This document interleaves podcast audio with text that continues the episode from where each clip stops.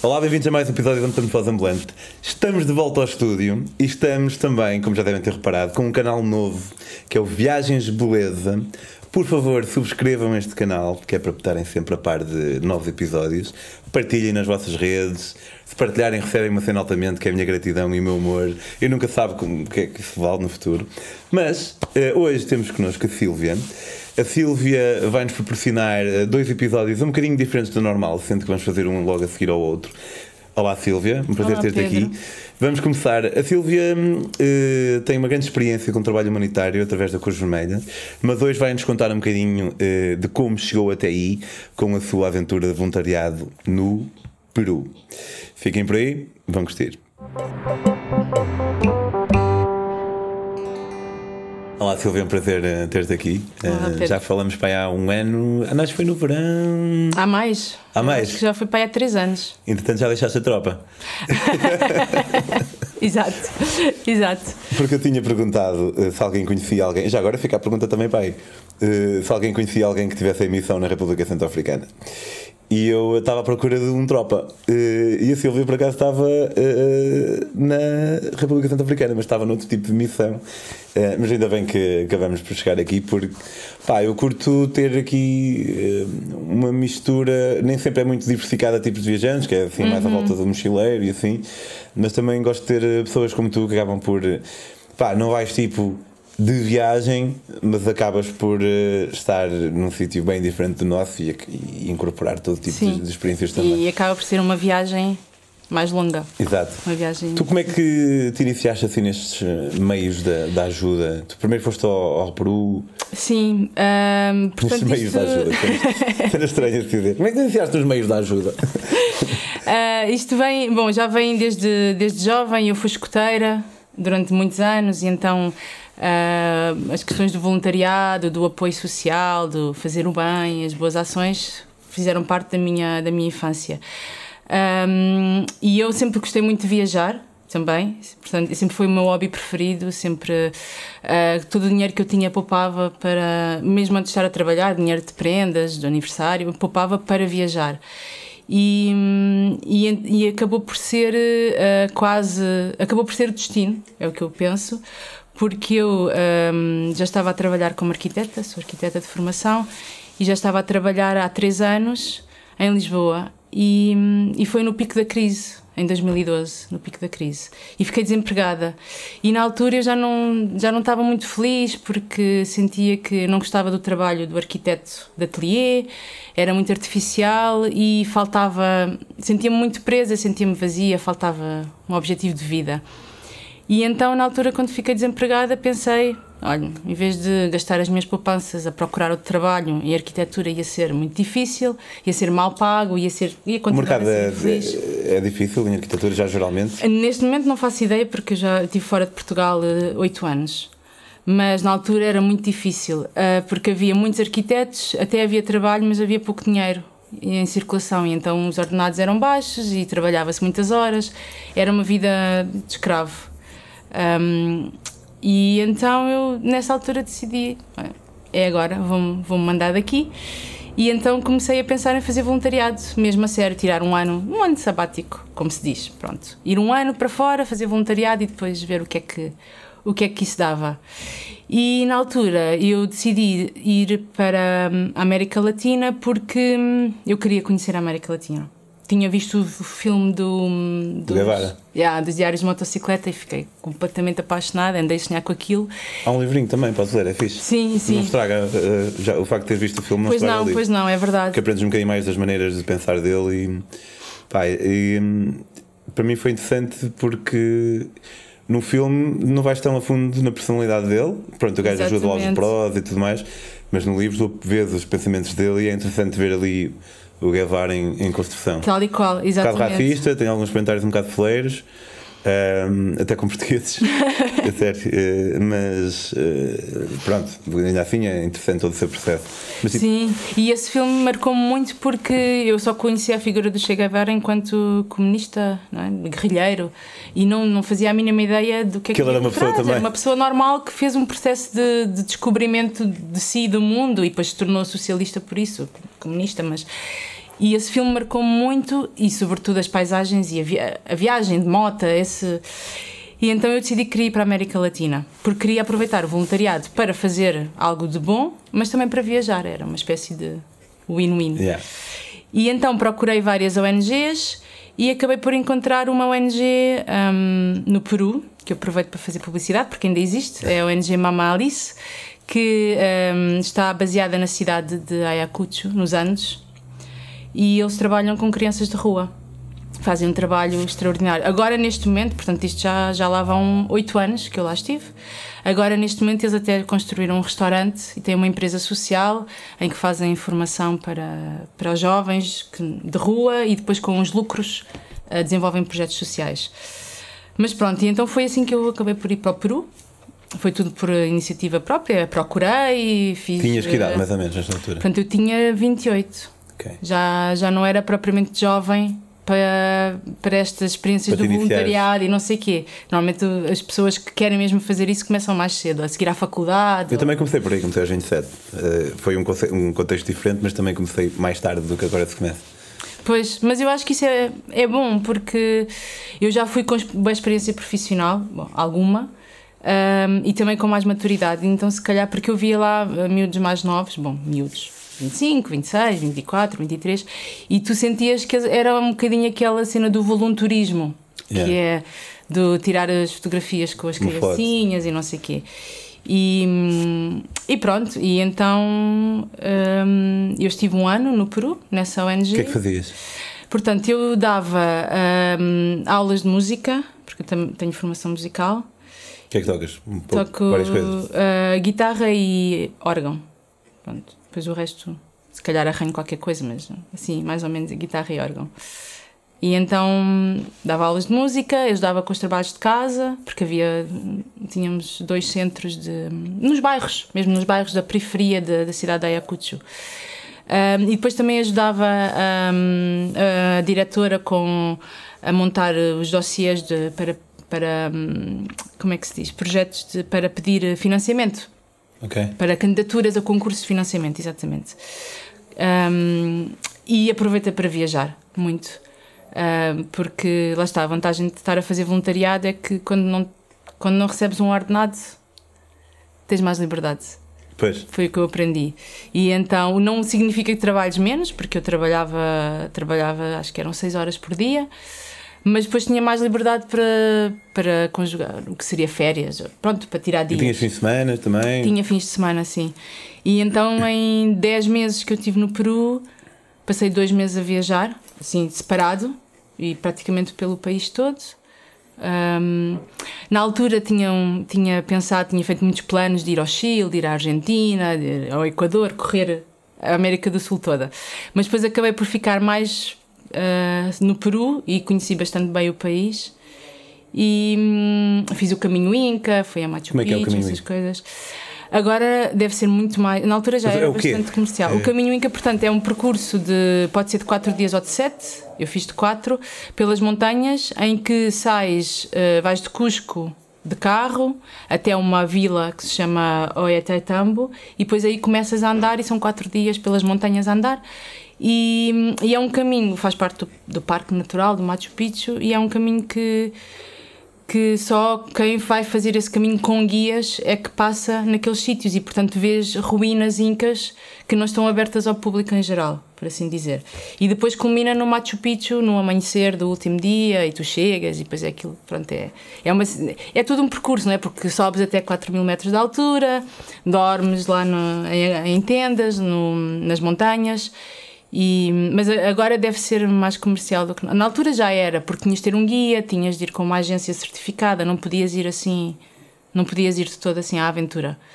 O que é, por um lado, faz sentido, até para preservar, mas também tira se calhar um bocadinho aquela. Não, tem na, não teve nada a ver com a experiência do Che Guevara quando ele, Sim, quando ele fez no, imagino. no filme. Mas pronto. E fizeste parte de, de um ritual do, de cena do Pachamama. Isso foi numa viagem hum, que eu fiz com outra colega voluntária na, na, na ONG, uma rapariga espanhola, a Celsa. E nós ainda não nos conhecíamos muito bem porque foi ao princípio do, do voluntariado. Uh, mas decidimos que queríamos ir a Cusco e então fomos. Uh, eram, foram 20 horas de autocarro desde a, desde a cidade de Ayacucho, onde nós estávamos. E depois daí, de Cusco, descemos para, para o Lago Titicaca, que é o, maior lago na, na, América Latina, que está a 4 mil metros de altura. Um, e o objetivo era ir até à, à, Isla del Sol, que é uma ilha que já é na Bolívia, portanto, passas a fronteira do Peru para a Bolívia, no lago. E, e é a ilha onde se diz, onde conta a lenda, que nasceu a civilização Inca.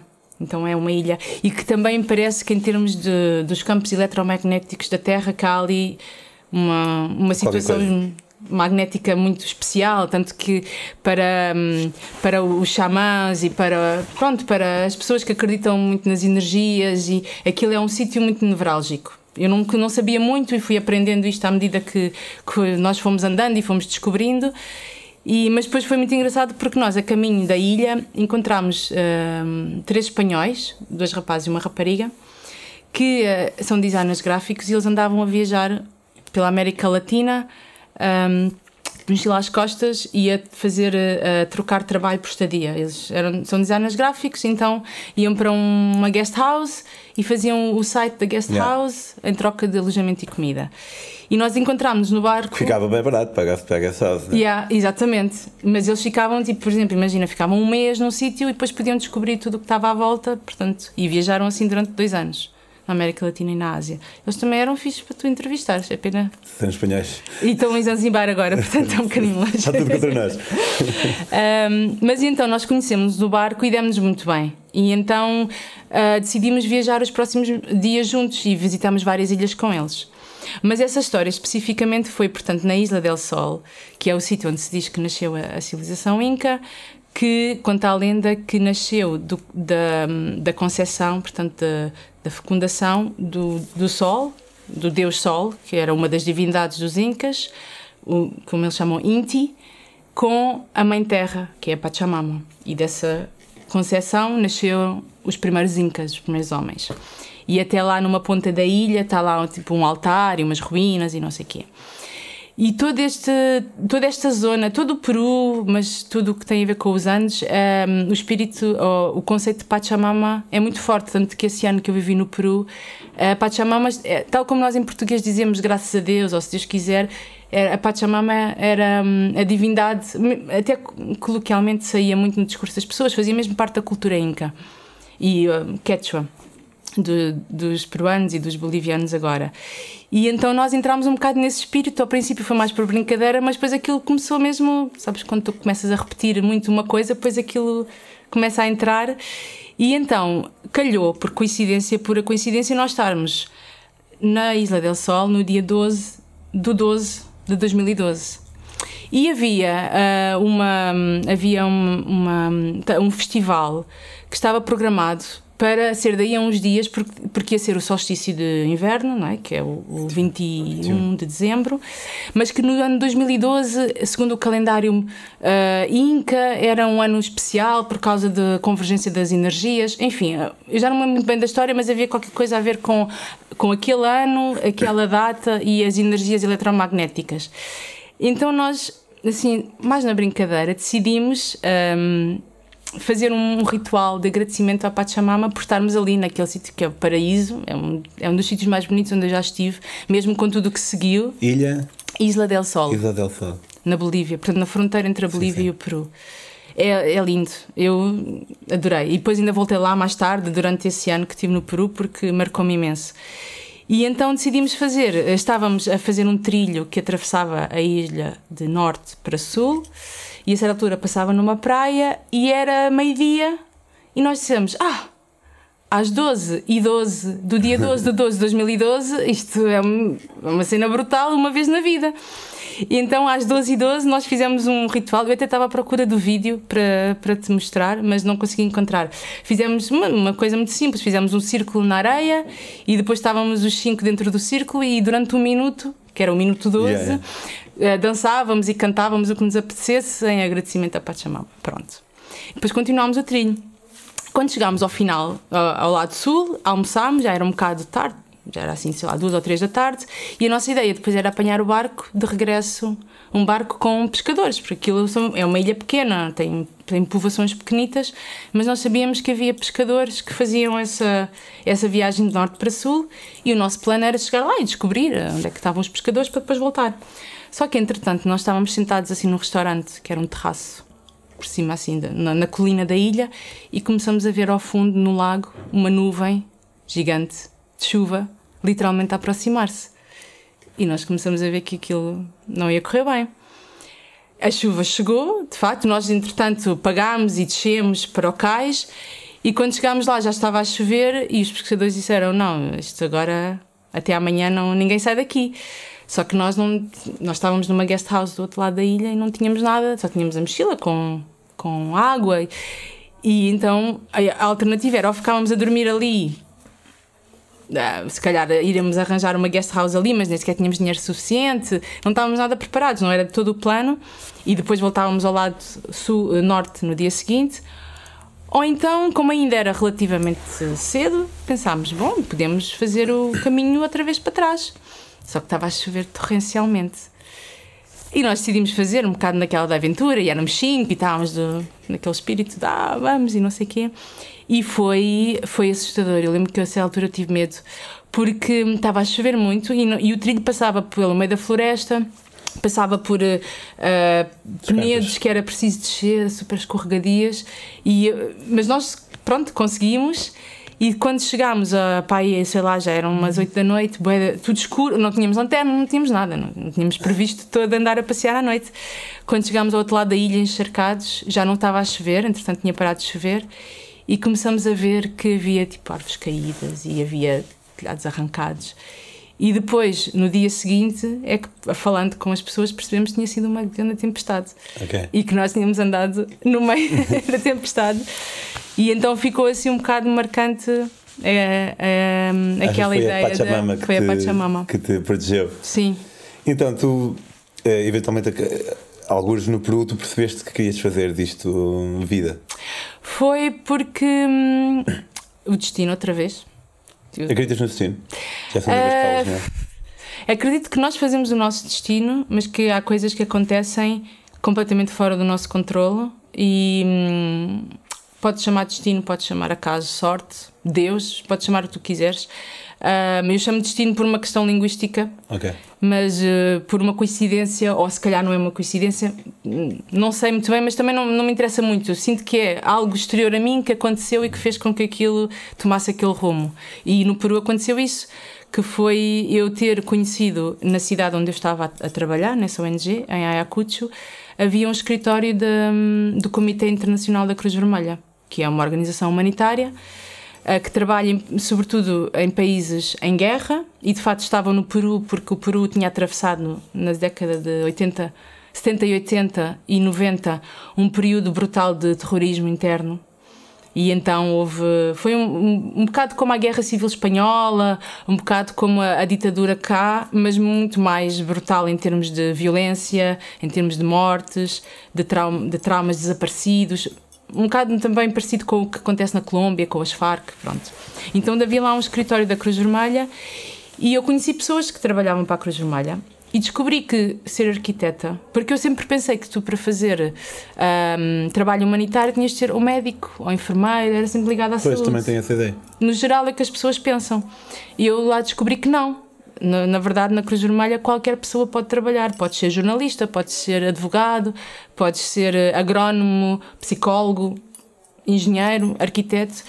E então eu comecei a pensar que, espera lá, mas se calhar eu posso fazer, transformar esta questão do, do voluntariado, do trabalhar para além do lucro, ou do trabalhar para além do meu salário, do trabalhar também para contribuir para melhorar a vida dos outros posso fazê-lo não só como uma ação de solidariedade, não é? De usar as minhas poupanças para estar a fazer voluntariado, mas posso fazê-lo profissionalmente, ter uma carreira, não é? Ter um contrato, receber um salário e fazê-lo profissionalmente.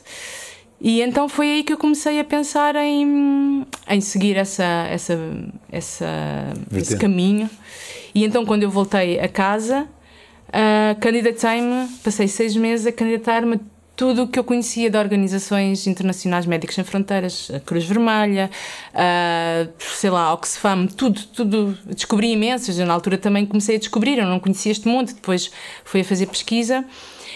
E, e, depois, e durante seis meses, nada, não aconteceu nada. Portanto, estava cá em Portugal, nesses seis meses fiz coisas como, sei lá, trabalhei num restaurante, trabalhei num call center, pronto.